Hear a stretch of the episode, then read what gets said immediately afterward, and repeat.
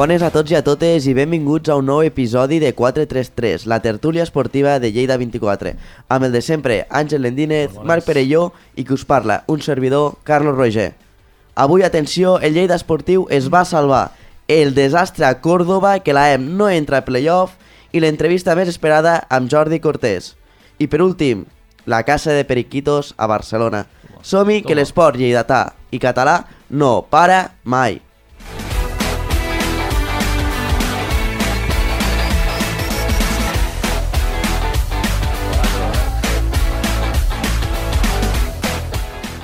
Bones a tots i a totes. Com esteu, Marc? Com estàs, Àngel? Prou bé, no? Sí? Amb ganes o no a d'avui? Home, sí, Com però sempre. les notícies de, a més d'aquest cap de setmana de l'esport lleidatà conviden a...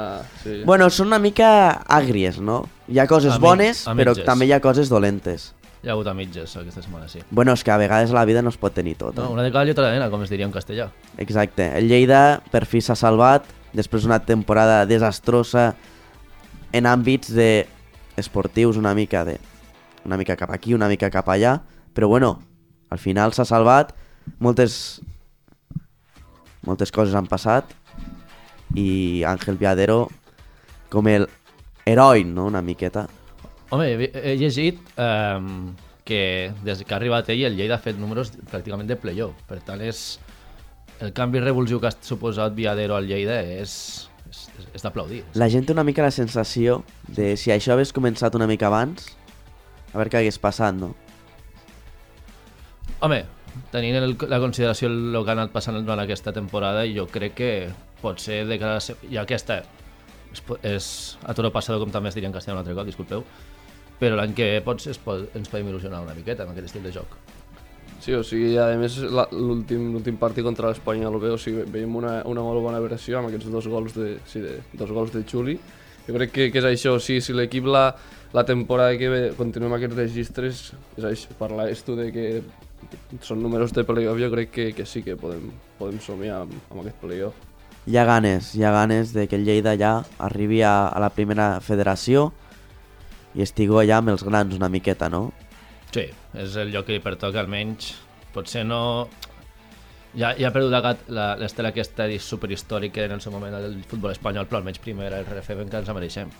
I tu que vas estar al partit ja més en directe, com ho Jo vaig veure? estar a la ciutat esportiva Dani Jarque, que és on Déu va, Déu va perdre l'espardenya una mica. Ahí vaig anar allà caminant i curiós, és un lloc curiós. Mai havia anat, me va sorprendre la ciutat esportiva, és molt maca. A més me van donar una acreditació que després me la van treure i jo dic, però, però esto què és, no? Jugar en bona nit. Com? Que no teniu diners ni res perquè me l'hàgeu de treure. Allà, no, no, que sol volem la cinta i, i el plastiquet. I dic, que feo. eh? I dic, almenys em quedo el paper, no? Ja que era un dia important, no sé, vull dir, era el, dels meus primers dies que anava a una, a una ciutat esportiva molt xula, diguem, i era un record de aquell dia és el Lleida esportiu d'Àngel Viadero es va salvar i me vaig tindre que emportar el paper partit molt interessant, eh?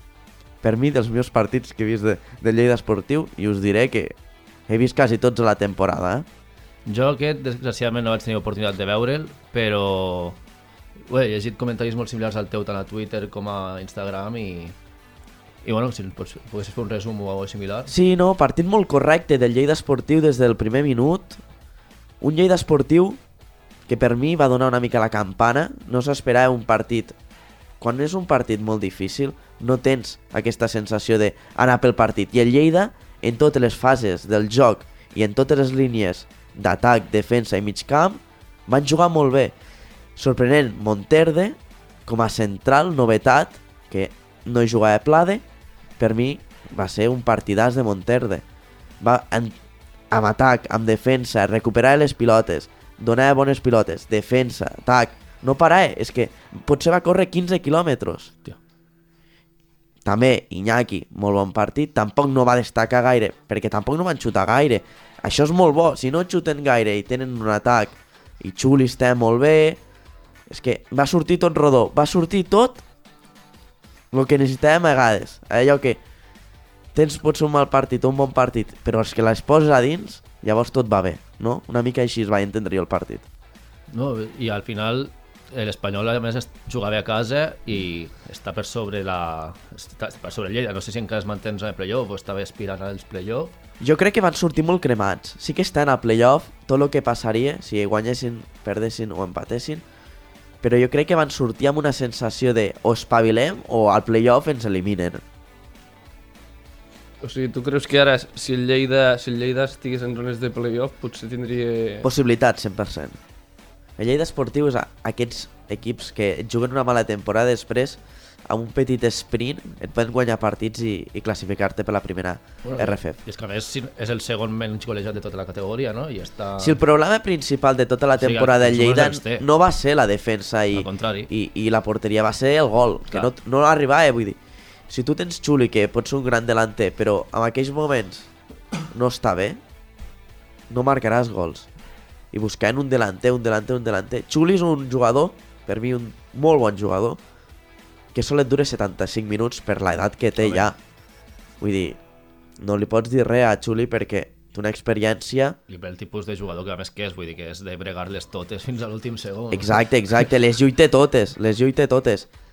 Però clar, quan les lluites totes també et canses i 75 minuts per mi, jo no sé si aguantaria 75 minuts a un camp de futbol. Eh? Jo, jo ni 50. Vaig fer el partit aquest de les estrelles i, ostres, 40 minuts i paren ja, no? que m'ahogo, eh? No, però, però igualment, igualment és això, és això que diu, les dues jugades que, que va tenir es va ficar cap a dins, no? I llavors de, demostra també el nivell mostrat durant, durant la temporada. No, no sé si també creieu que, que és això, la línia de la davantera de cara a l'estiu és la que la, la línia pendent a reforçar, no? També. Sí, però ja ho van fer a l'hivern, vull dir, van fitxar el Mario Rivas per buscar això. No sé si estan del tot contents amb aquest fitxatge, si estan contents no fitxaran a ningú, crec jo, crec, Bueno, hem de tenir en compte que crec, crec, és que...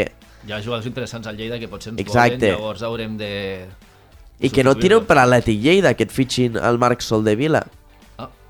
No ho sé, eh? és primera catalana, llavors hi ha una mica de salt, però bueno, Bueno. si el, el Marc Soldevila jo crec que té un nivell de tercera RFF, per què no fitxar un tercer RFF? Que... com a suplent.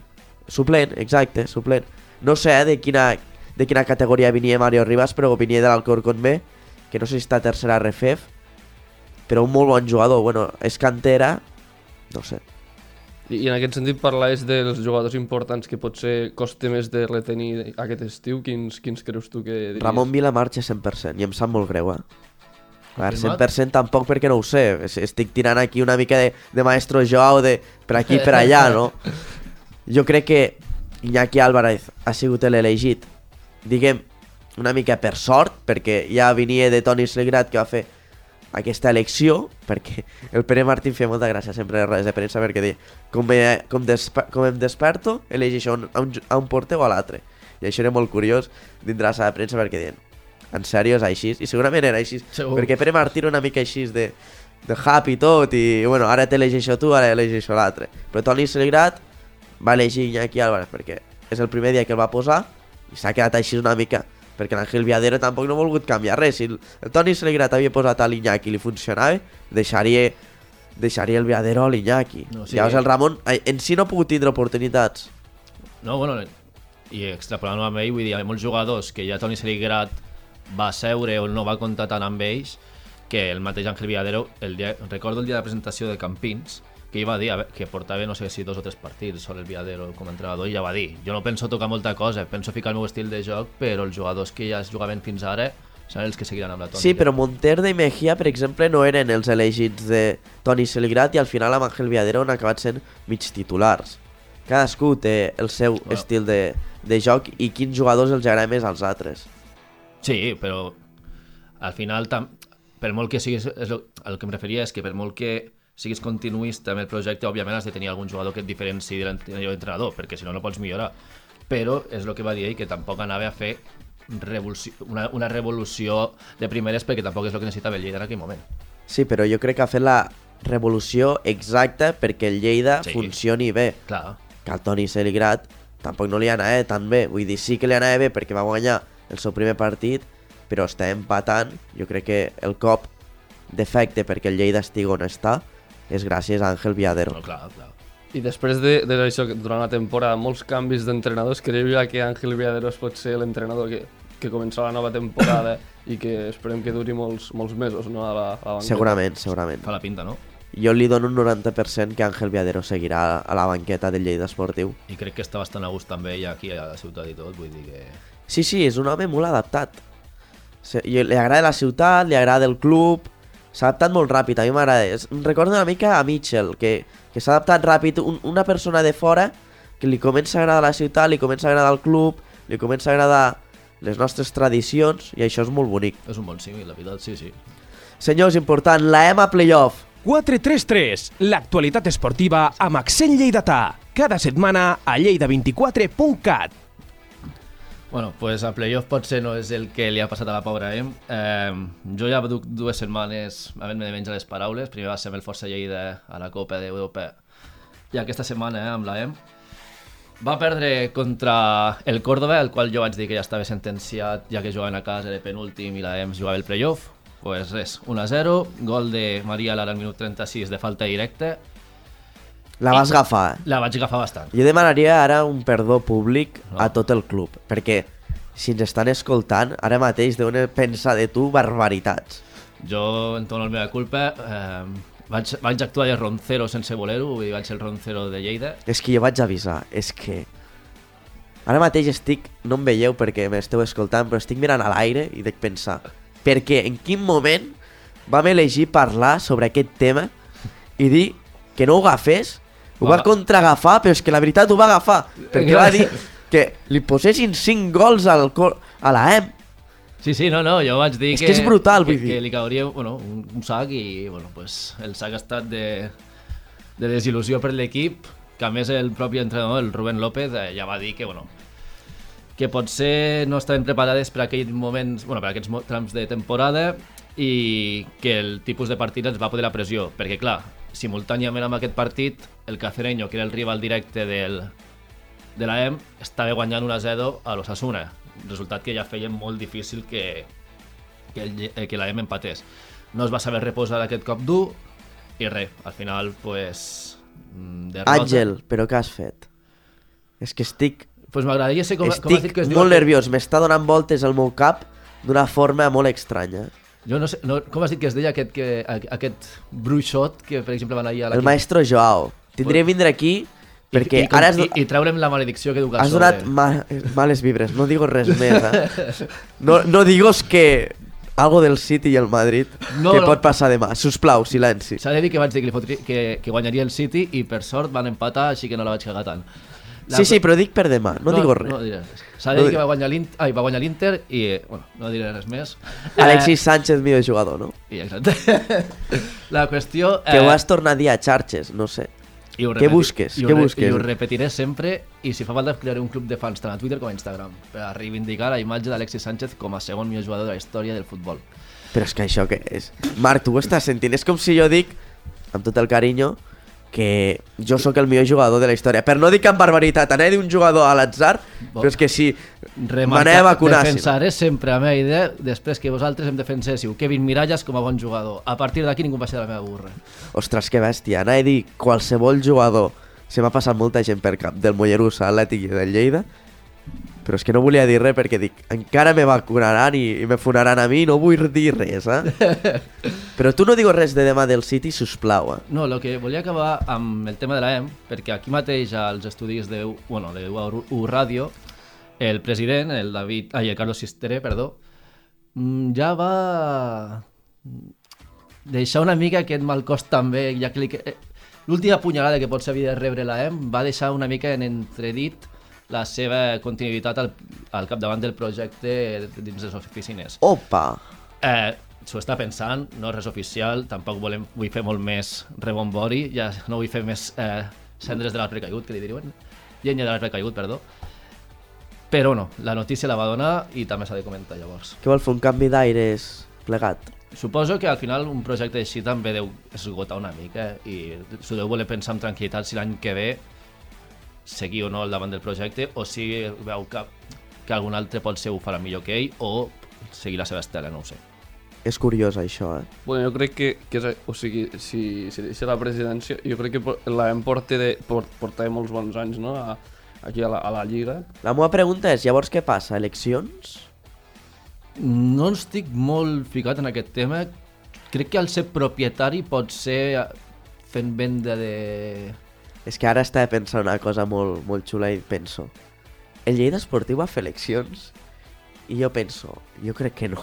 No, ha, no crec que ha gaire. sortit una mica tot, una mica fora democràtic i una mica de te la passo, te la torno, creo un club nou per, per fer fora la, tota, tot el moviment d'Hisenda i de diners que havia. Això ja fa molt temps, eh? Sí, de la UE, de de la la Mi- Unió Esportiva Lleida, estem de la parlant. de la mítica. no us assusteu, no és del Lleida Esportiu, No, no, la la- Unió Esportiva Lleida. No, però tornar, jo di, volia dir, tornar a fer aquests canvis a, a, les, a les oficines no sé si seria bo, sobretot pel, per un equip que és això, que cada any lluita, lluita pel playoff. Jo crec que tornar a canviar i fer un nou, començar una nova etapa no sé si seria el més ideal també. Dintre del que cap, el Lleida Esportiu fent aquest canvi d'aires, bueno, que és una mica estrany, perquè o se n'han a la presó que ja, o si no, o, els, o acaba tot l'assumpte malament, o, i bueno, ara amb els nous gestors hi ha dificultats, com, com a moltes coses a la vida, però bueno, estan fent una bona, una bona reconstrucció de club, no? Sí.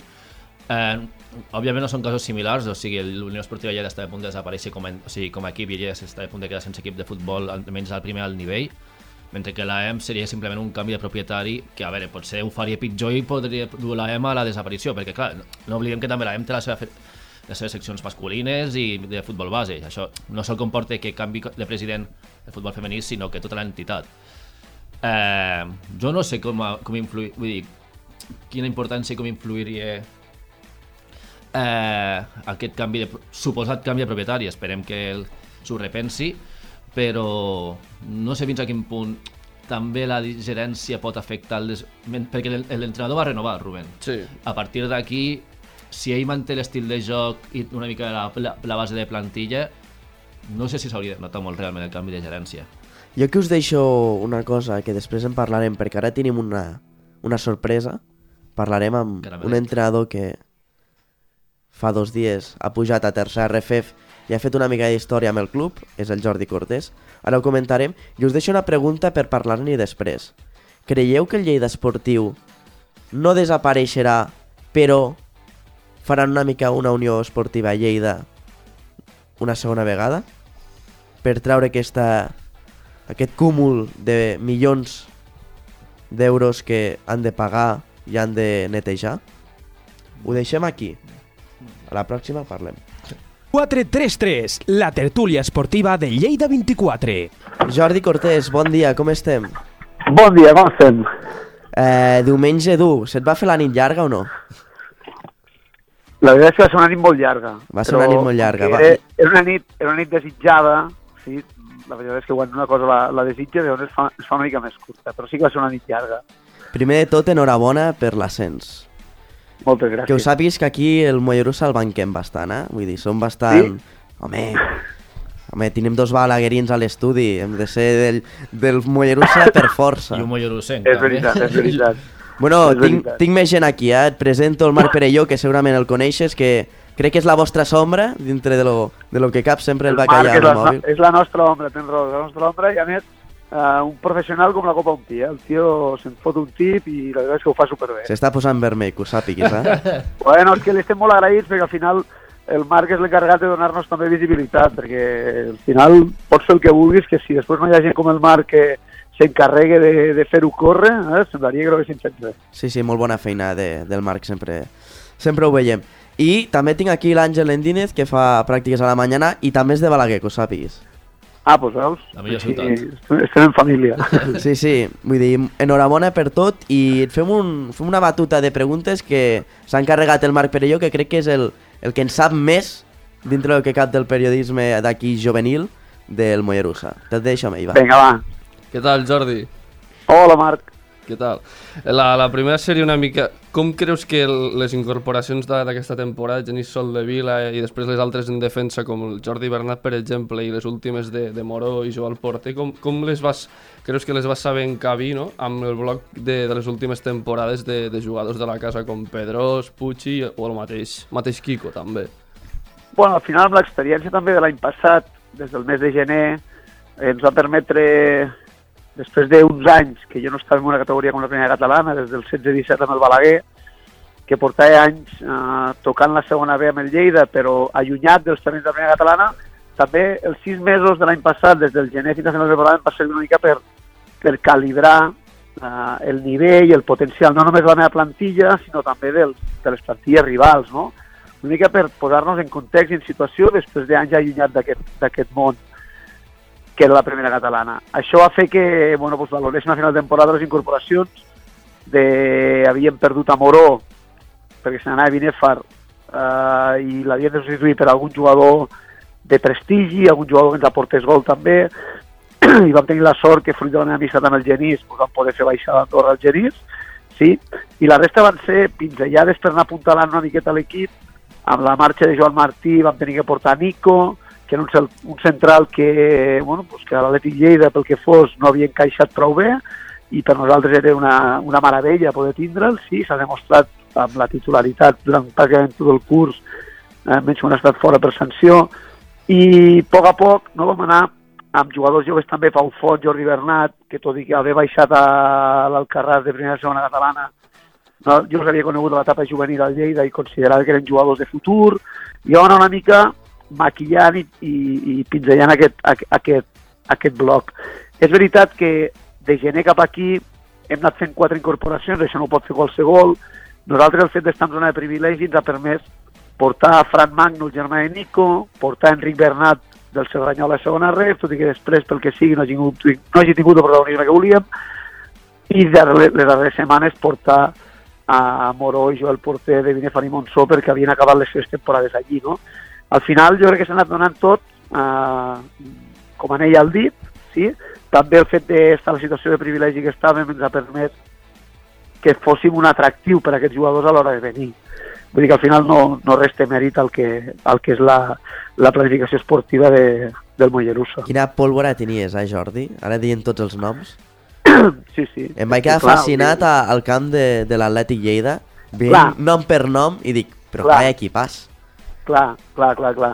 El, mira, has fet algo que el 4-2-4 que jo els diria als meus jugadors, no? el fet de poder jugar amb Moró, Adrià Dalt i Genís i Jofre per fora, clar, És una un bajanada. privilegi, és un, és un privilegi a la base de molt pocs equips.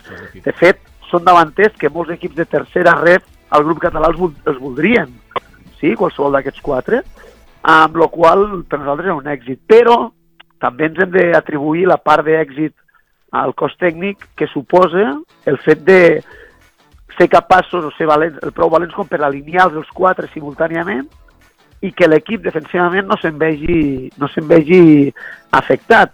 Al contrari, eren uns jugadors compromesos defensivament i el mèrit també és nostre de fer-los pencar i fer-los treballar eh, defensivament pel grup i per l'equip i amb mentalitat col·lectiva, no? O sigui, al final, anar al Camp de l'Atlètic Lleida, jugant el que t'estàs jugant, i sortir amb aquest 4-2-4, amb aquests quatre jugadors a dalt, i amb Puig i Guillem al mig del camp, ostres, s'ha de ser molt valent per fer-ho, i nosaltres ho vam ser, i és el que ens va permetre eh, guanyar aquell partit, i de fet, va ser com un...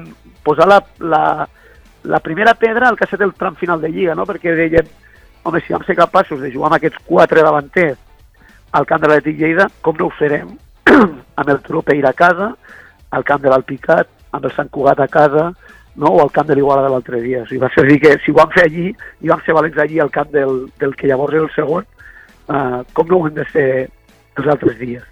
Cal destacar una mica la gestió de, de grup i de vestidor, no? Al tindre tants bons jugadors i tan bons noms, sabem que tots som molt individualistes i, i per fer grup és difícil, no?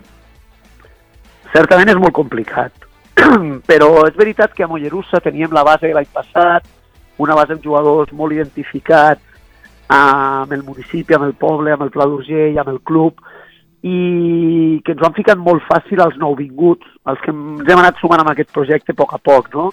Uh, jo què sé, al final jo he estat ja a molts vestidors, uh, Genís Soldevila mateix ha estat a moltíssims vestidors, i coincidíem moltes vegades parlant en dir que amb un vestidor com aquest no havíem estat mai, no? Un vestidor que va tant a una, que hi ha una comunió especial entre directiva, jugadors, cos tècnic, afició, fins i tot, no? que és tot com una família, ostres, mira que hem estat a llocs, eh, perquè doncs, per desgràcia tenim molts anys i hem estat a molts llocs, però una comunió com aquesta no l'hem aconseguit mai. És veritat que el guanyar ajuda, no? però no sé jo, Carlos, fins on és què és causa i què és conseqüència. Sí?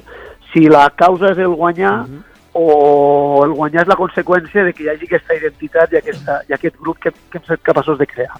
Jo sempre aquí, en directe, no m'amago mai i sempre he explicat la diferència entre el Mollerussa, que crec que és una família, un conjunt que parla més fora del futbol i dintre del futbol, amb la diferència amb l'Atlètic Lleida. Jo crec que l'Atlètic Lleida, per noms, tenen molt bon equip, però jo crec que la diferència amb altres és que vosaltres sou una família que esteu com més units, no? Sí, a veure, jo, jo no sé el que són ells, jo et puc dir el que som nosaltres i el que jo visc a dins del vestidor, val? Uh, puc parlar del que ells transmeten uh, fora, no? O del que I del que transmetem nosaltres. És veritat que nosaltres som, som aquesta, aquesta família que té un objectiu uh, comú. Jo crec que hem aconseguit crear un caliu de... Jo els vaig dir el primer dia, quan vaig arribar el 18 de gener del 2022, els, vaig, els vaig veure entrenar i pensar Dic, estan tots tristos, tots, dic, aquí això ho hem de canviar, o sigui, s'ha de jugar amb un somriure a la boca, que al final això és futbol amateur, no podem vindre a dir aquí a, a, a passar-ho malament, i a poc a poc vam ser capaços d'anar canviant això, no? Sí que és veritat que al final l'Ètic Lleida eh, és un club molt nou, sí? Molt nou vol dir que té un 5-6 anys de creació, eh, no hi ha la identitat que hi ha a Mollerussa, al final Mollerussa és un any és, un, és un club que no sé quants anys d'història, 70, 75, 80, que clar, eh, li passa la mà per la cara en aquest sentit a l'Atlètic Lleida quan a identitat sobretot, no? Eh, vas a veure un partit de l'Atlètic Lleida i la gent que hi ha a la grada són jugadors que no són ni d'aquell club, que són de l'Atlètic Segre, per més que vulguem pensar que és el mateix, i en canvi a Mollerussa tenim la grada sempre, sempre plenament d'aficionats de Mollerussa, del Clau d'Urgell. Jo l'altre dia a Igualada, eh, si em fica la pell de gallina encara recordar-ho com dos padrins que no tenen els nets jugant al, al club, dic padrins perquè segur que són padrins, sí, per la... Sí. I, I em venien i em felicitaven amb llàgrimes als ulls com donant-nos les gràcies per haver aconseguit que Moirú se torni a estar... Clar, això és, és impensable ara a Lleida, no? La pell de gallina, no? Dos, dos senyors grans que havien viatjat a Igualada, havien comprat l'entrada anticipada i, i, i donaven les gràcies del que havien fet no? per retornar a Mollús al lloc que li tocava, no? Clar, estem parlant de dos padrins que porten tota la vida anant al, al futbol, al, al, no? Clar, això a la Lleida pues, no els hi pot estar passant perquè són un club massa recent. Sí? Més enllà dels bons jugadors o mals jugadors, perquè al final bons jugadors sí que els té l'Atlètic Lleida, però també els té el Rubí, els té la Guineueta i els té el Mollerussa. Sí? Els bons jugadors i els bons entrenadors, jo crec que tothom, eh, més o menys, però jo diria que després s'han de, s'han de, s'han de sinergiar molt bé sí, aquests jugadors per a que l'engranatge eh, doni els fruits. I parlaves de, sobretot del, del moment que vas de la teva arribada, moment, que era un moment complicat al, al club. Desta podries destacar algun jugador que, que això que t'hagi sorprès durant les, últim, les últimes dues temporades, no només per la seva evolució, no només a nivell de joc, sinó també el canvi pot ser a nivell emocional i diguis, hòstia, aquest ha canviat molt també. Mira, sens dubte, sens dubte eh, és el Guillem Porta, sí? Per mi el Guillem representa molt bé el, el canvi que ha patit Mollerussa des de, des de que vaig arribar jo al gener de l'any anterior.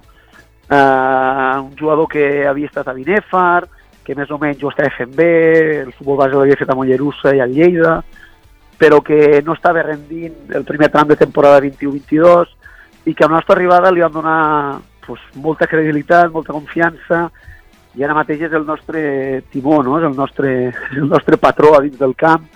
Sí, ha fet una evolució grandíssima i li tocarà assumir el rol de, de, de liderar aquest equip també a la, a la tercera, a la tercera ref. Entenent que, que a més que té 24 anys o 25 anys o 23 anys, eh? vull dir que, que a més que això encara ho fa més, més significatiu. I ho personalitzo també amb ell perquè és un jugador que ha volgut aprendre dels Puigis, dels Pedros, del Kiko, dels capitans, no? tot el que eren els valors del Mollerussa. I jo crec que simbolitza molt bé el que és el, el, que és el nostre club. De fet, ahir el seu representant m'enviava una, una captura no? de, de pantalla d'una conversació amb el, amb el noi, amb el Guillem, on li deia gràcies, li deia gràcies al representant d'haver-me dit que, que, que Mollerussa era el lloc eh, per tornar a disfrutar del, del futbol amateur i sobretot de- d'haver-me fet quedar quan el Jordi em va demanar que em quedés, no? perquè amb ell he après moltíssim. Pues, una cosa com això és el que a mi em fa, em fa, em fa brillar els ulls, no? perquè al final jo estic convençut de que el Guillem ha de ser el, és el jugador franquícia, també per la joventut i el talent que, que atesora.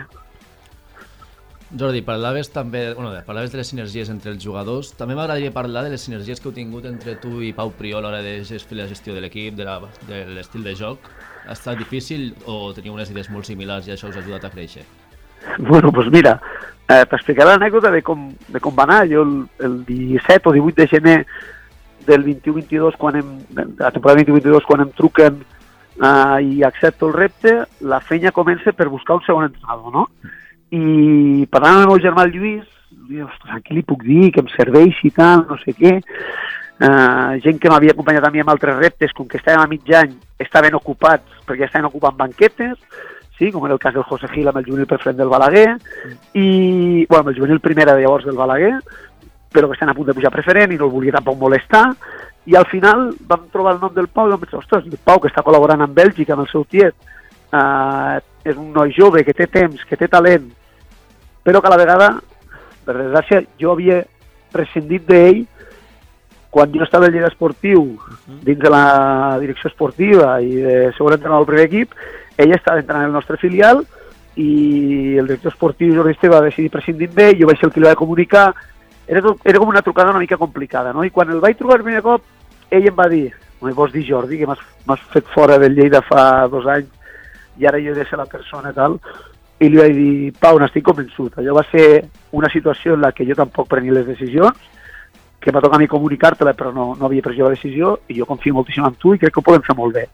I arrel d'aquella conversa vam començar a treballar, i la veritat és que és, un, és una passada poder comptar amb, un, amb una persona com ell, perquè a més ens aporta algo que, que potser jo tampoc tinc, que és el, la capacitat que té d'anàlisi, de síntesi dels rivals. No? És, el- és algo amb el que ell s'ha especialitzat molt, eh, ha fet col·laboracions amb Bèlgica, les farà segur en Portugal ara, i això és un valor afegit al nostre, al nostre dia a dia. Aquesta me la sabia, que ho sàpiguis. Sí, sí. Sí, no? És, és que és molt curiós, a mi també em va, em va estrenar, però ostres, és que heu encaixat com un engranatge, eh? heu, encaixat Sí. superbé.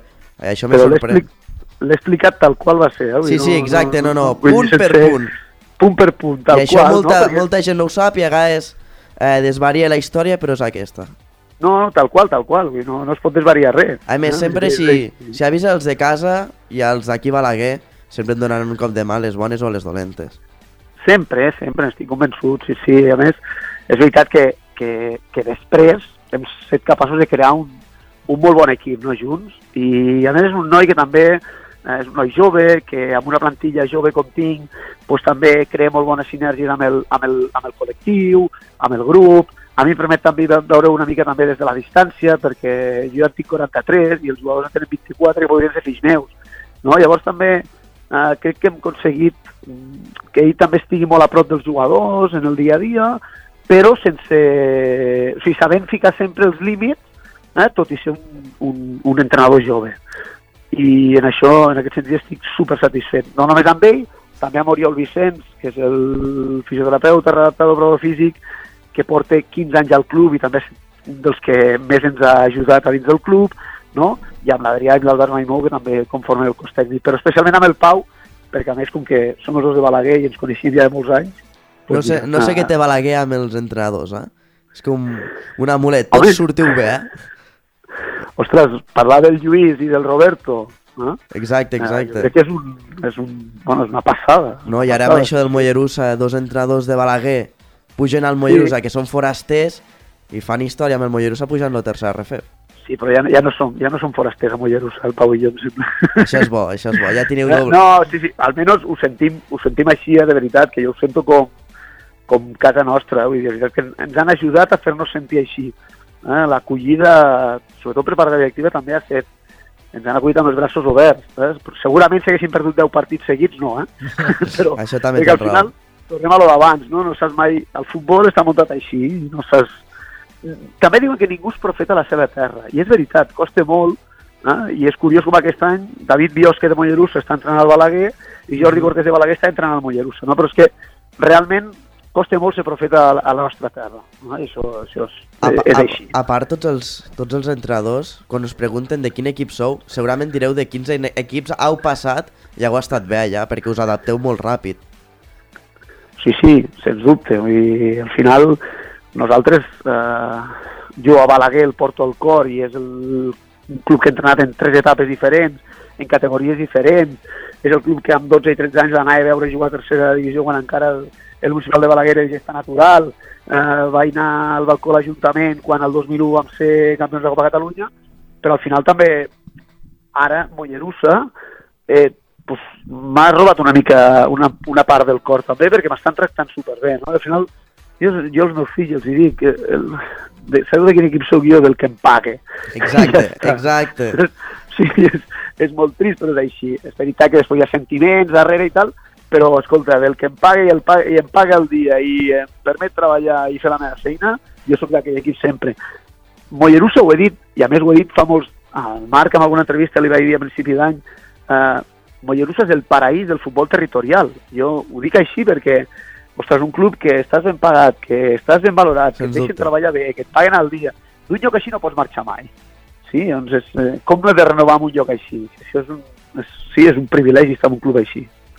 Parlaves de la, de la teva etapa al Balaguer on, vas, on, on el vas entrar una temporada 11-12 a, a tercera ref precisament. Com creus que, que es pot adaptar el Mollerussa a la nova, a la nova categoria? Bueno, a tercera divisió, la bona, eh? Vull dir, això Clar, de tercera clar. ref, Gràcies, Carlos, gràcies, Carlos, perquè allò sí que era una tercera divisió. Allò, allò era dur, Sí? allò era dur de allò era la pelar. tercera divisió i era, i era dur de pelar.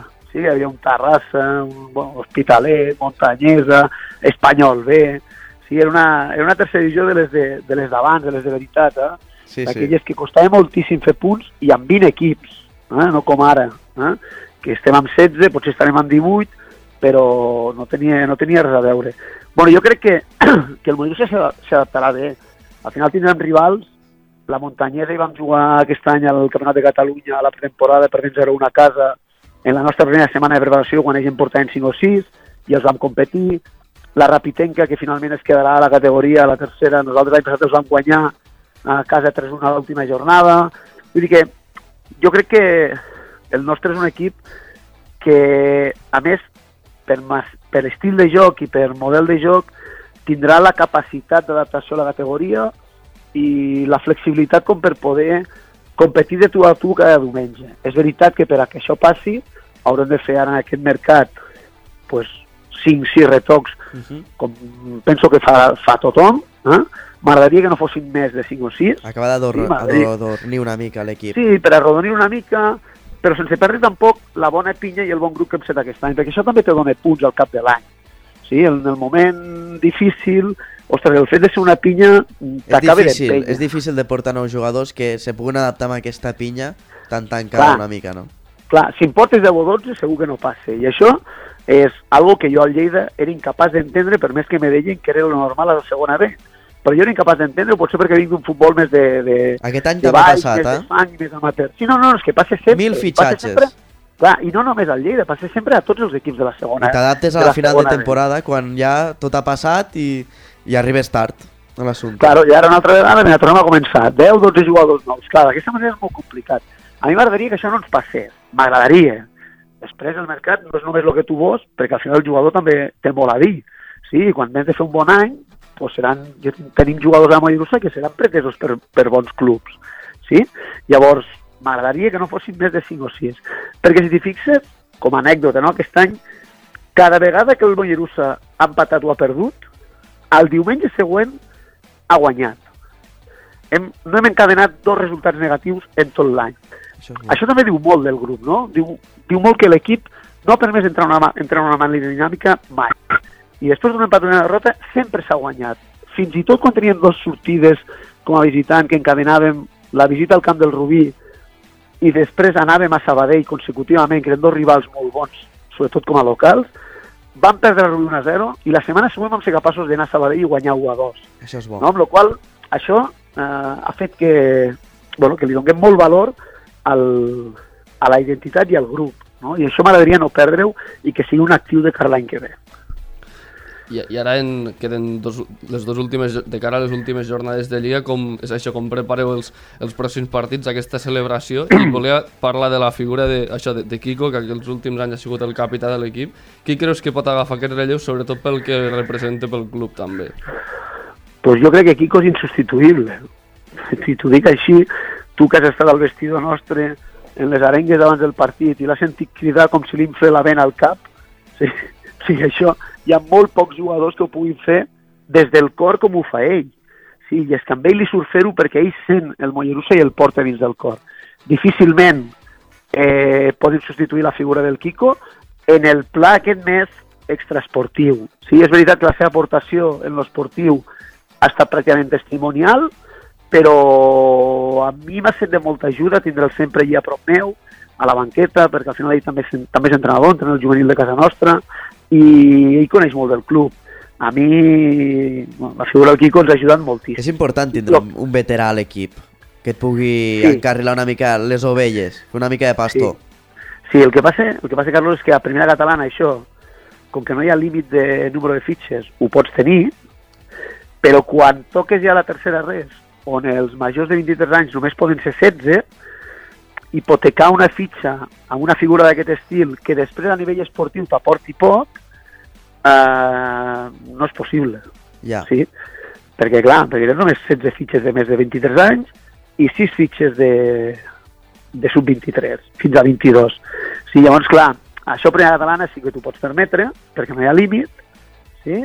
però uh, quan ja estàs més amunt ja és més difícil. Per això, i, i, i lligant amb la pregunta del Marc, crec que ara venen dos partits, sobretot aquest diumenge a casa, per retre un bon homenatge al Quico, que després de 14 anys deixarà la pràctica amb aquest nivell. Segurament ell havia vist, té un projecte a quarta catalana amb un club de nova creació on recuperarà el futbol pel seu poble i tal, on seguirà jugant i seguirà en actiu, però sí que li hem de fer el diumenge un, un bon homenatge, així ho hem sol·licitat també a la federació. Jo suposeu que és un partit en el que ni Pirinaica ni nosaltres juguem res en lo, a nivell classificatori, no hi haurà problema perquè al minut 50, 60, 70 el puguem treure del camp eh, i fer-li l'homenatge que, que, que li toca. Sí? Par bueno, ara parlant ja una mica també de les teves arrels, no? Eh, tu mateix has dit que vas entrenar el Balaguer a la, a la tercera divisió original, la, la Farragosa.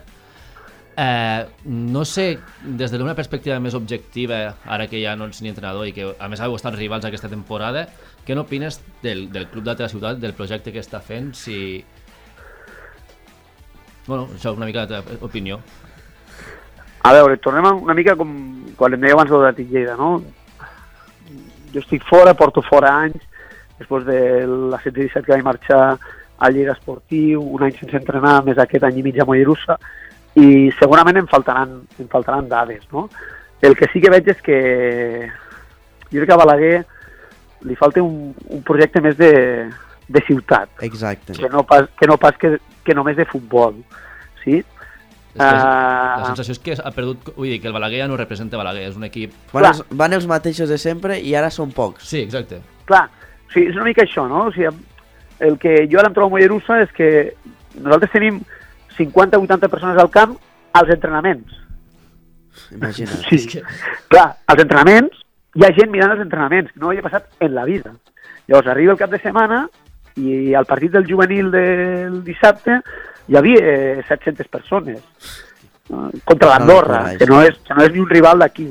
No? I juga el primer equip i ràpid fiques 800 persones. I diumenge segurament fregarem les 1.000 persones. Clar, això ara, això ara Balaguer ho ha perdut, perquè s'ha perdut identitat, perquè s'ha perdut gent de la casa, gent del poble, eh, s'han perdut també les bones maneres, les bones formes eh, en quant a com es treballava fa uns anys, amb directives anteriors, i jo, bueno, jo no sóc ningú per donar consells, però amb el Jaume, que hem parlat alguna vegada, amb Jaume Estrada, jo li, uh, li diem sempre que ha d'intentar despersonalitzar una mica el club, que no tot recaigui sobre ell, perquè al final quan, quan tot recau sobre tu hi ha moltes coses que es queden a l'aire, no? I crec que s'ha- s'hauria d'intentar deixar ajudar més eh, per gent de futbol i gent que, que, que realment també s'estimi el Balaguer com, com ell Tirar de la casa. però sí, però i que no recaigui tot sobre una mateixa persona perquè al final això és que són Sí, moltes llavors et coses, senyalen a tu, és el problema a vegades. No? Clar, sí, sí, així és. Però bueno, ja et dic, ara confiar... De fet, jo ara estic parlant molt amb el Toni, Home. eh, tinc molt bona relació amb ell. Lo millor que han fet Eh, per mi. Claro, li estic passant vídeos, informes, per intentar ajudar-los també a, en, a que, en aquesta salvació. I crec que amb aquestes dues victòries consecutives pues, ho tenen molt més a prop. Eh? Sí que és veritat que diumenge tenen un derbi en el Tàrrega que serà uh, cara de perro per Sí. intentar aconseguir... No, no, és el, és el partit que o te'n vas cap a baix o te salves cap amunt. Sí, sí, sí, és que a més, Ara ho creu. Clar, estem parlant d'una situació dels equips de Lleida de la part de baix, el Picat Tàrrega Balaguer, per no perdre dues categories. O sigui, perden una ja l'han perdut, el descens ja està consumat, el que no volem és que, que el descens sigui de dues categories, perquè tinguem en compte que es crea la Superliga, sí que és algo que potser eh, no, no li donem valor o no, no som capaços de visionar-ho perquè encara no existeix la Superliga, però clar, quan l'any que mirem les classificacions, tindrem el Mollerussa competint a tercera res i algun d'aquests equips a segona catalana, amb la qual hi haurà tres categories per mig, sí? Molt Que, difícil. que, que com venim d'estar a la mateixa categoria i l'any que ve n'hi haurà tres per mig. Saps què te vull dir? Que, que clar, eh, el descens d'aquests equips de Lleida ja l'han consumat, el que estem intentant lluitar és perquè no, no sigui de dues categories. És que si no la pujada se'ls hi farà molt llarga d'aquí uns anys. Clar, clar, és que clar, és que amb la Superliga pel mig, doncs imagineu no?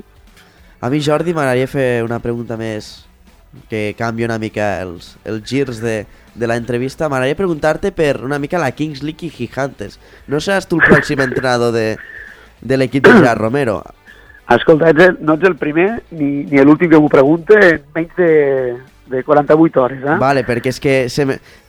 ahir a la nit se me va despertar la vena i dic, ostres, que tot està començant a encaixar, acabe la temporada, No. guanya la no, Lliga... no, no, no, no. No, mira, la veritat és que jo amb el Gerard tenim molt bona relació, també arrel de, de, de la situació del meu germà, eh? No, no, no Sí, perquè sí. jo amb el Gerard tingui una...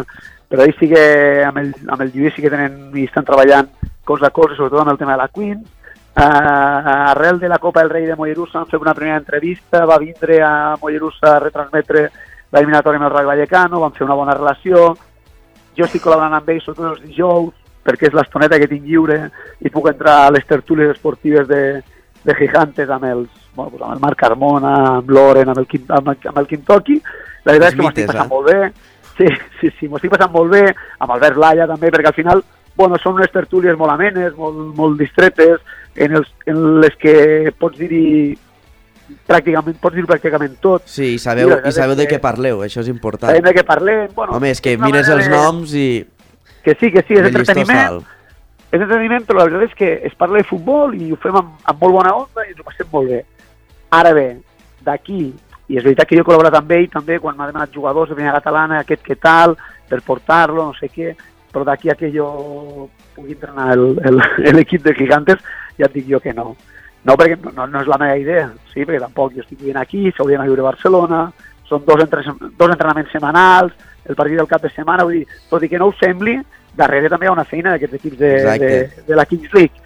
Sí, i una feina que jo no podria fer perquè les meves obligacions són les altres en aquí amb el Mollerussa i a més ara, tot i semblar que se'ns acabe la feina, En queda molt. realment ara queda la feina més important. O sigui, I això jo als cursos d'entrenadors, quan, quan he treballat als cursos d'entrenadors, als, als meus entrenadors sempre els deia, dic, pràcticament el 70-80% de, de l'objectiu de la temporada següent s'aconsegueix amb el que facis al mes de juny i juliol, amb el tema d'incorporacions, renovacions i deixar-te la plantilla que a tu t'agradaria per a l'objectiu que tinguis. I per això ens hem de centrar en aquesta feina. No ha hagut trucada, no, igualment? Sí, sí, hi ha hagut trucades, hi ha hagut debat, hi ha hagut... No peticions, eh, però sí que eh, molts, noms, molts noms sobre la taula, eh, això ja et dic jo que sí. Oh, molt bé, molt bé. Moltes gràcies eh, per la entrevista, Jordi. Ens veiem i algun dia t'invitem a que vinguis aquí a l'estudi, que sé que per horaris no hem pogut coincidir. Amb molt de gust. I jo la veritat és que felicitar-vos perquè quan hi ha un projecte jove d'aquest estil amb il·lusió sempre m'agrada col·laborar-hi per ajudar-vos a fer aquesta, aquesta empenta inicial que, que sempre és benvinguda. Moltíssimes gràcies, que vagi molt bé. Gràcies. Ja Gràcies, abraçada. Adéu. 333, l'actualitat esportiva amb accent lleidatà. Cada Bo- setmana a lleida24.cat. Bueno, nois, vaya, vaya, no? Hem tingut una entrevista molt curiosa i mm, enhorabona I per la feina que és- feta. Que, que dona gust escoltar-lo, vull dir, se nota apassionat tant del projecte i a la vegada, vull dir, òbviament és, és un cocazo a l'hora de, de parlar de futbol, vull dir, molt, molt bé, molt bé ha sortit l'entrevista, diria. A mi m'ha agradat molt. Eh, personalment, conèixer el Jordi, conèixer el seu germà Lluís, més el Jordi, perquè dintre el Balaguer no em va entrenar mai, crec, però sempre han tingut una amistat també amb el meu pare i em sembla un molt bon entrenador que és un entrenador d'aquí, de Lleida, que en sap, que ha estat al Lleida Esportiu, ha estat al, al Balaguer aquesta tercera que parlem, que no serà la tercera RFF, perquè tots els equips que estan en aquesta tercera divisió, a la bona, són equips que han estat a primera RFF o estan ara o a la segona RFF i això dona molt gust. No sé què us sembla a vosaltres. Jo crec que el Mollerussa dona, fa un salt i, i va jugar amb els, mill- jo crec que diria els millors equips de Catalunya. No sé si Sant Andreu pujarà a segona res, però si, si no, Sant Andreu, l'Europea no, però són, són rivals molt, molt bons. El filial del Girona, si no m'equivoco, també, o sigui, són rivals de, de pes. O sigui, Us dic un equip que m'agrada molt a mi, per història, l'Europa. I ara ja està venint el jaleo aquest bèstia amb el Sant Andreu, no? Si no m'equivoco. Sí, perquè és un derbi. Bueno. Però a mi m'agrada, jo vaig estar l'altre dia a l'Europa, vaig baixar al, als lavabos, direu, ostres, Carlos, ara parlaràs de lavabos. Sí, Eh, què hi vas a fer? No. Vaig anar a fer les meves coses, però la, his- però la història era molt bonica perquè hi havia mil pegatines de clubs que havien passat per allà Oh, i de tots els anys. Molt bé, això, veus? Pegatines d'ultres o d'aficionats de- d'altres equips d'aquí a Catalunya o de fora que allà volien deixar un record. Hi havia una porta plena de pegatines i hi havia de tot, eh? havia de, de Sevilla, de Perquè, no clar, sé què on. L'Europa és dels clàssics, clàssics clàssics de primera divisió. Vull dir, ell, si no m'equivoco, va estar als primers anys també. Va estar a les categories altes, sí. Llavors... Bueno, és un equip que jo també hi simpatitzo. Dins d'aquesta d'aquesta àrea metropolitana, pues és un equip que jo a mi també em cau bastant bé, la veritat. Què et sembla a tu, Marc? T'agrada l'Europa? Sí, els escapulats, o sigui, a mi, a mi, sí, sí, a mi, a mi m'agrada, és un equip que, sobretot pel, no sé si heu vist mai algun partit o això que veus resums de la, de la Federació Catalana, l'afició darrere de les porteries Sí. és una, una bestia, o sigui, sí, sí, cada vegada que fan un gol sembla que s'esfonsi el, el, està el nou Sardenya i sí, sí, és un equip que m'agrada i que, que m'ha- m'hagués agradat a, ara pujar a segona res, però m'hagués agradat que aquest any hagués jug- jugués contra el Mollerussa, no a, a la tercera. Sí, sí. La casa de Periquitos a Barcelona. Desde la capital del Far West, 433, la tertúlia esportiva de Lleida 24. Què us va semblar el derbi barceloní entre el espanyol de Cornellà i el Futbol Club Barcelona? Ara m'agrada que ho puntualitzes així perquè de derbi no és res, és un equip d'una ciutat contra d'un altre. Exacte. Però, bé, al final l'Espanyol va demostrar durant el partit el que ja havíem apuntat durant, durant els altres capítols del podcast. És un equip sense projecte, o sigui, va marcar els dos gols finals quan ja el Barça li donava absolutament igual el que passés sobre el camp. El Barça es va passejar. El Barça Es va agradar. Era com tirar-li floretes. Estàs a la plaça Major de, de Madrid amb un toro i el vas torejant, el toro, i li vas fent cap aquí, cap allà, cap aquí, cap allà. Els dos gols, el resultat és, és, És- és com una pintura. Sí, és, és això que...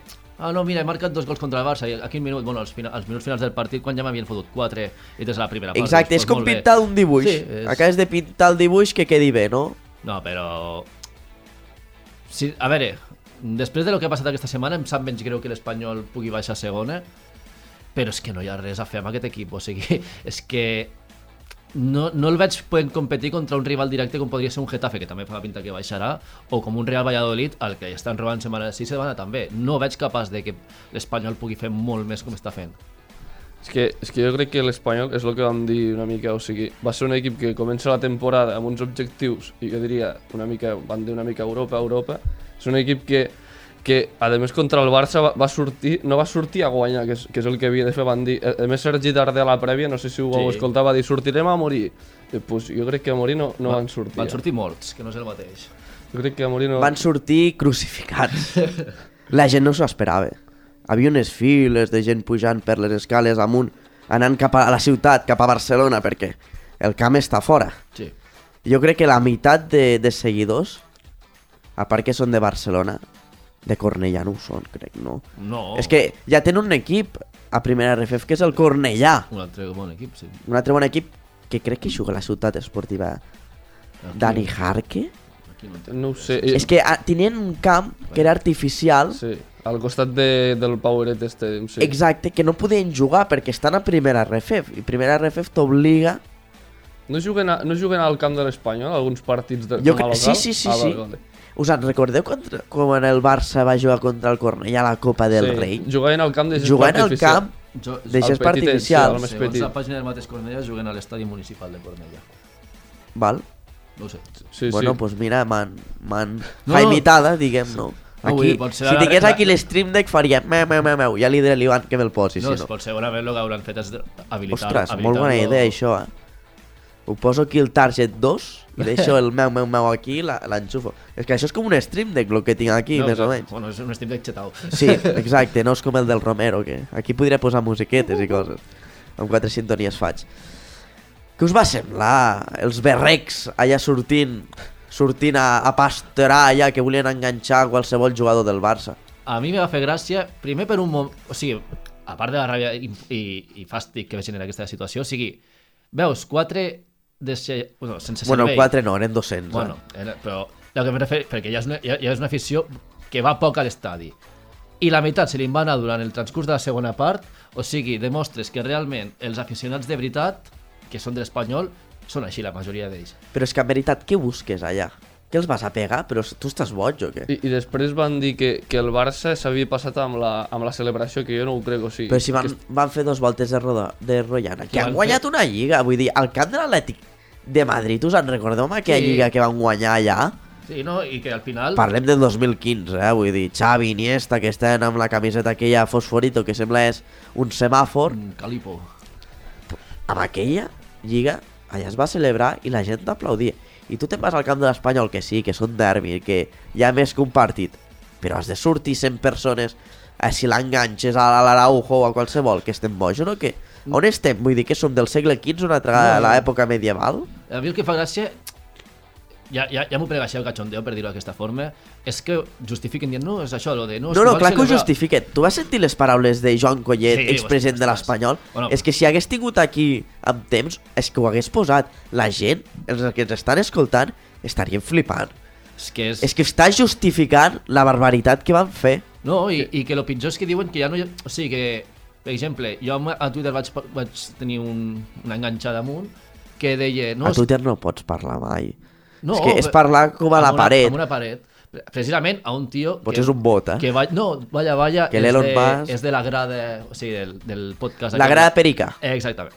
D'on és, d'on que és hospital, no? Pues el tio deia que si no hi va haver cap agredit, com es pot parlar d'agressió? Bueno, a veure, si vols l'Araujo es deixes tot a la cara, saps? Jo, curiosament, al matí vaig estar amb un periodista que a la tarda va, va també... Twitter ho va obrir. Jo vaig llegir el que va dir i per respecte a la professió, perquè som companys de feina dintre del que cap, que som estudiants, que el noi era jove també, jo també sóc, sóc estudiant, però dintre del que cap, com anirem a, a caure tots al mateix port, perquè voldrem ser periodistes o el que sigui, vaig respectar la seva opinió, però semblava com si el noi, de repent, se li haguessin borrat les idees del cap i, i la educació, la lògica i la ètica.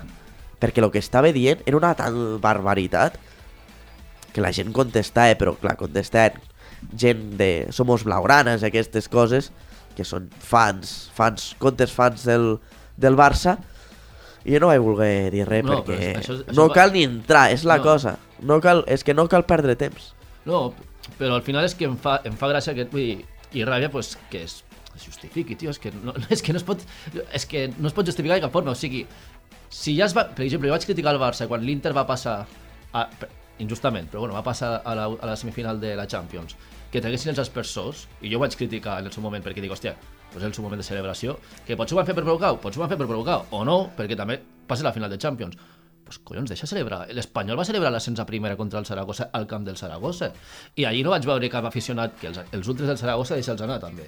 No vaig veure en cap moment que vagin a zurrals de l'Espanyol, saps? Vull dir, no entenc la... És que la imatge de 100 persones corrent cap A al vestuari, ellos. a por ell, i cantar tot l'estadi, a, A por ellos, a por ellos. Bueno, és, al final Però és que en seva... quin moment arribeu a tindre tanta poca raó i tanta ètica i, Bueno, i tant i poc seu... IQ per a anar a buscar-los? Es demostra la seva ideologia Però en quin innata. moment? Després ens queixem? Bueno, el més així, no? Vull dir, quan tens unes ideologies i al final veus que per molt que ho intentis no et surt bé el que vols fer, vas al teu estat animal. No, però això no és ideologia, és que a casa seva no li han, no li han explicat i no li han educat com cal. Vull dir, O potser l'han educat d'aquesta forma. també és possible, és el problema a vegades. No, i a vegades es queixen de les escoles, que els eduquen d'una forma o parlen que els estan adoctrinant. És que No, és la nostra societat a vegades és surrealista, és com una pel·lícula. I, i, veurem com queda la resolució, que jo no sé si, si creieu que es mereixen no entrar més a l'estadi. No, perquè si és que el problema és que quan ho van anar a fer, no van pensar que els dos últims partits que els hi quede és a casa. Clar, és que... que també, bueno, Els dos següents, no els que quede, queden quatre partits, però els dos següents que són importantíssims, que l'últim crec que és contra l'Almeria, que és a vida o mort, Sí. juguen a casa i potser jugaran a porta tancada perquè 100 persones que no justifique que totes, que tot l'espanyol tot l'espanyol sigui així, Això, això però tot el de l'estadi sí, perquè el a por ellos, a por ellos que s'escoltava era vergonyós. Bueno, els que quedaven, els pocs, I els, els- pocs bueno, que van sempre a l'estadi. Queden, bueno, parlem de 10.000, 15.000 persones, eh, cuidado. Bueno, Tampoc vaig No, és que vaig me va ser molt graciós perquè la millor entrada de la temporada i diuen 30.000 persones. Jo penso, bueno, pues al Camp Nou entrem 100. I si 30.000 persones posem al Camp Nou, és que el club està a punt de desaparèixer o, o l'han liat molt grossa, eh? No, però al final tampoc va ser, va ser un càntic de lo de la por ellos, tampoc va ser tot... Le... Òbviament, hi havia... Home, jo que- vaig sentir molta gent a por ellos, a por ellos, com si fos un Però també- Messi, Messi del Barça. Però també s'ha de dir que, per exemple, hi havia aficionats teòricament d'Espanyol que celebraven gols del Barça. Vull dir, al final, lo de l'afició espanyol... És una mica estranya. Sí, vull dir, no, no pots saber qui, qui opina d'una forma i quina de l'altra. Vull dir, mm, aquesta gent segurament als altres partits potser ni haguessin aparegut. Segurament, segurament. Però van aparèixer perquè el Barça... És que potser eren amb la camiseta de l'Espanyol eren del Futbol Club Barcelona. També és possible. És Eh? molt possible. Sí, sí, jo crec que... Bueno, jo crec que... El, jo vull pensar que els que van saltar són una, són una, una mica... És la curva, la curva. La curva de... Són els ultres. Els ultres. Una, una, una excepció de lo, de lo que... No sé lo, No, sé però si van saltar de pensa- tot el camp, eh? Jo tinc un amic, no diré el nom, que va saltar també, Ah, però no va saltar a pegar ni res, va saltar per fer-se un selfie al, al camp, saps? Vull dir, es feia un selfie amb el seu pare, està allà tranquil, com si... Ostres, que clar, xafar la gespa de- d'un estadi és el Powerade Stadium, però bueno, jo si, jo si passés una cosa així, que mai passarà al Camp Nou, però si guanyem, per exemple, la Champions i comença a saltar gent al, al Camp Nou, jo també salto per celebrar-ho. Però això són diferents objectius, no és saltar per pegar, sinó saltar per celebrar que han guanyat Claro, alguna dif- Claro, diferents circumstàncies, clar, clar. No o saltes per pegar o per celebrar un títol. Ja clar, no hi clar. anava ningú al, al Powerade Stadium als derbis, que sempre us fixeu la zona visitant on hi ha unes entrades que, que crec que ja no fan ni servir. No, no hi va al Barça perquè va ser una decisió seva i que jo tampoc no aniria. Jo he anat dues vegades a veure els derbis. El que s'ha d'aguantar és... Bueno, però és que el Barça, el Girona també últimament, que li, li han agafat un fàstic al Girona. Sense... No, ja el tenien, eh? Jo, jo tinc amics de l'Espanyol que el respecto molt i des d'aquí Però saludos. des de que està primera, quan estava Eh, segona. no li tenen cap- més ràbia potser a vegades al Girona que a l'Espanyol. Sí, actualment, però vull dir, l'han agafat perquè el Girona està primer. Bueno, és un equip que Ai, vull està... dir, li tenen més ràbia al Girona que al Barça, mira què et dic. Però jo et dic, Potser 50-50. Tinc amics eh, que, que, que són de l'Espanyol i que, bueno, els, seus, els nostres debats pues, són una mica pues, bueno, de col·legueo, de eh, això sí, això no, però bueno, no passa res. Cadascú té lo seu. Però que me justifiquin el que va passar el diumenge a la nit. això Miau. No, no té lògica alguna, que no, no, no hi té sentit. Jo vull fer ara una menció que us ho vaig dir ahir, bastant especial. Jo sóc de Balaguer, val? I sóc d'un club també de, de futbol sala, bueno, que vaig jugar i jugo. Bueno, ja no hi jugo, bueno, és una història molt llarga. Que és el Comtat d'Urgell, vale? Escola de futbol sala Comtat d'Urgell, que el primer equip que en parlem molt poc de futbol sala i a mi em sap gre molt greu perquè sempre m'ho comenten. Ostres, podríeu parlar de, del futbol sala d'aquí Lleida perquè hi ha equips que estan a la quarta categoria més important d'àmbit nacional, vull dir. És segona, és tercera RF, ai, tercera divisió nacional, segona B, segona A i primera. I tindre tres equips allà, cuidao. Que és molt difícil d'arribar a vegades, perquè hi ha moltes categories. I em parlen, ostres, podríeu parlar... I l'altre dia va passar una cosa que m'agradaria a mi parlar-ho, perquè ha tornat a passar, llavors no m'agrada que les coses es repeteixin de la, de la mala manera, no? Diguem. I va passar que hi ha àrbits de primera divisió espanyola de futbol sala que baixen a tercera divisió per guanyar els seus calerets també. Però és que els arbitratges són tan dolents però tan dolents, que això és per fer una crida d'atenció. Si ets un àrbit de primera divisió que baixes a tercera divisió a fer el paperet i a fer el protagonisme, quan la gent s'està jugant lo seu. Hi ha molts amics àrbits que estan a tercera divisió que amb aquests estic molt d'acord amb ells. No vull dir noms, però són d'aquí Lleida, que els conec, que els saludo i tot això. No m'estic queixant d'ells, no. M'estic queixant d'aquests àrbits de Barcelona o de primera divisió que et venen i et fan el paper. I el que va passar l'altre dia el comtat d'Urgell amb, amb el Cargol, és el futsal Lleida, és vergonyós. I jo l'altre dia també ho vaig veure al Linyola que volien fer fora a, a, una per, a, a unes persones de l'estadi perquè estan dient que això no podia passar, però no estan allà insultant. Estan cridant... És que arriba a un tal punt de bogeria que dius, oh, és que m'estàs vacilant, no? I aquest protagonisme que volen agafar, a mi no m'agrada, perquè tu ets un àrbit i els protagonistes són els jugadors.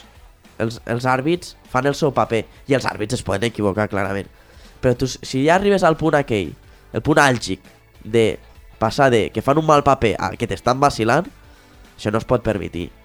Com deia, com deia el Núñez, esto no es puede permitir, no? Això no es pot permitir, no?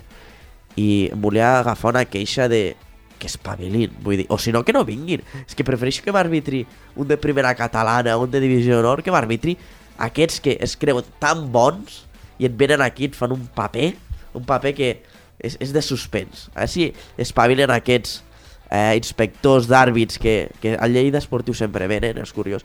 El futbol 11 és super diferent, ja bé, els de futbol 11 tens les teves diferències, però fan el seu bon paper.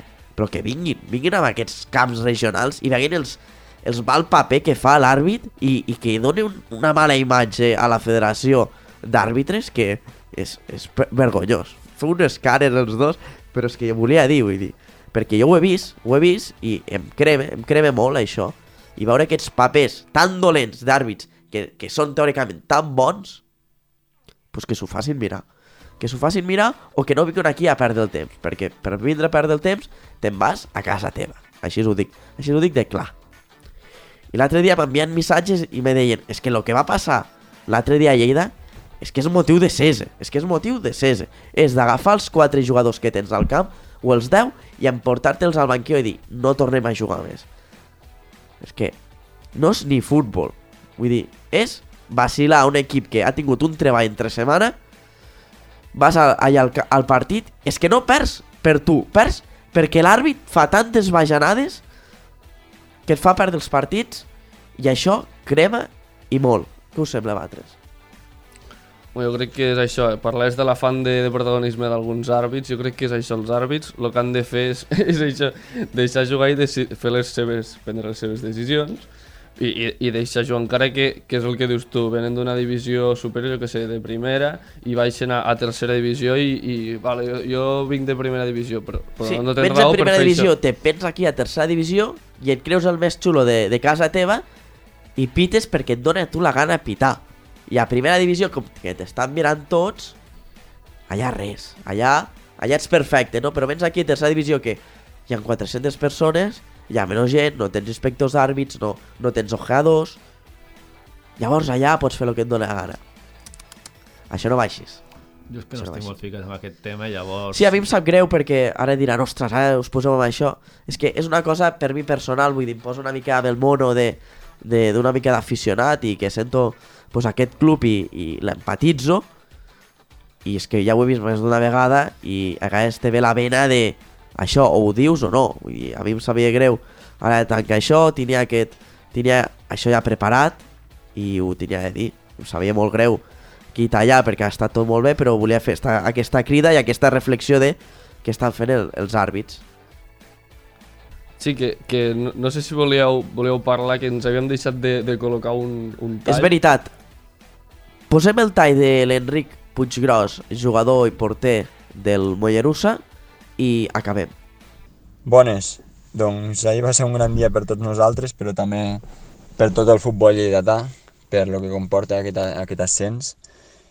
I, I bé, després del partit ho hem celebrat tal com toca i avui ens hem aixecat tots amb, amb ressaca emocional, però, però també una mica de l'altra ressaca.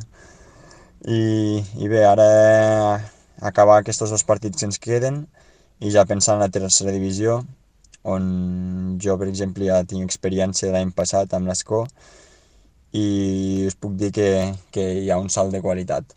O sigui que ens haurem de posar les piles i, i fer un bon, una bona pretemporada, però estic segur que amb aquest equip i tota la fi, i tota l'afició que tenim doncs podem competir, competir perfectament i podem gaudir d'un altre, altre gran any. Sí, l'Enric Puigdemont es va jugar la temporada passada a l'Asco i, bueno, bé, sí, el Mollerussa el va fitxar de l'Asco on va jugar a tercera divisió, com per, no, no era porter suplent, sinó que es dividia una mica els, els partits de cada cap de setmana amb el, amb el primer porter, el, que és de Verdejo, i, i és això, eh, Enric Puigdemont jo crec que ha donat també el plus que potser li falta al Mollerussa, no sé, una cosa diferent, a la, en aquest cas a la porteria, i recordem que era tercer porter del Lleida Esportiu fa dues o tres temporades, pot ser? quan hi havia Víctor Vidal a, com a primer porter, sí, sí, sí. És curiós, eh? Vull dir, sempre s'ha de tindre aquests... Abans ho parlem amb el, amb el tema Kiko, també. Aquests veterans han d'estar al vestuari perquè t'encarrilen les ovelles. No, clar, no vull tornar a repetir, però és una mica així. I més ell que ha estat a tercera. Encarrilen una mica els jugadors i, i et fan aquests consells que et van sempre anar bé. Sí, sí. Al final és el que porta ha de ser el que porta l'experiència, potser no de veterania en aquest sentit tant d'edat, però sí de, de nivell. Nois, hem acabat, com cada dimarts, us esperem a tots aquí, a 433, Lleida 24, responsal de 1 a 1, on parlem de esport català, esport lleidatà, cada dimarts, si Déu vol, estarem aquí per parlar amb tots vosaltres. Moltes gràcies per escoltar-nos i fins aviat.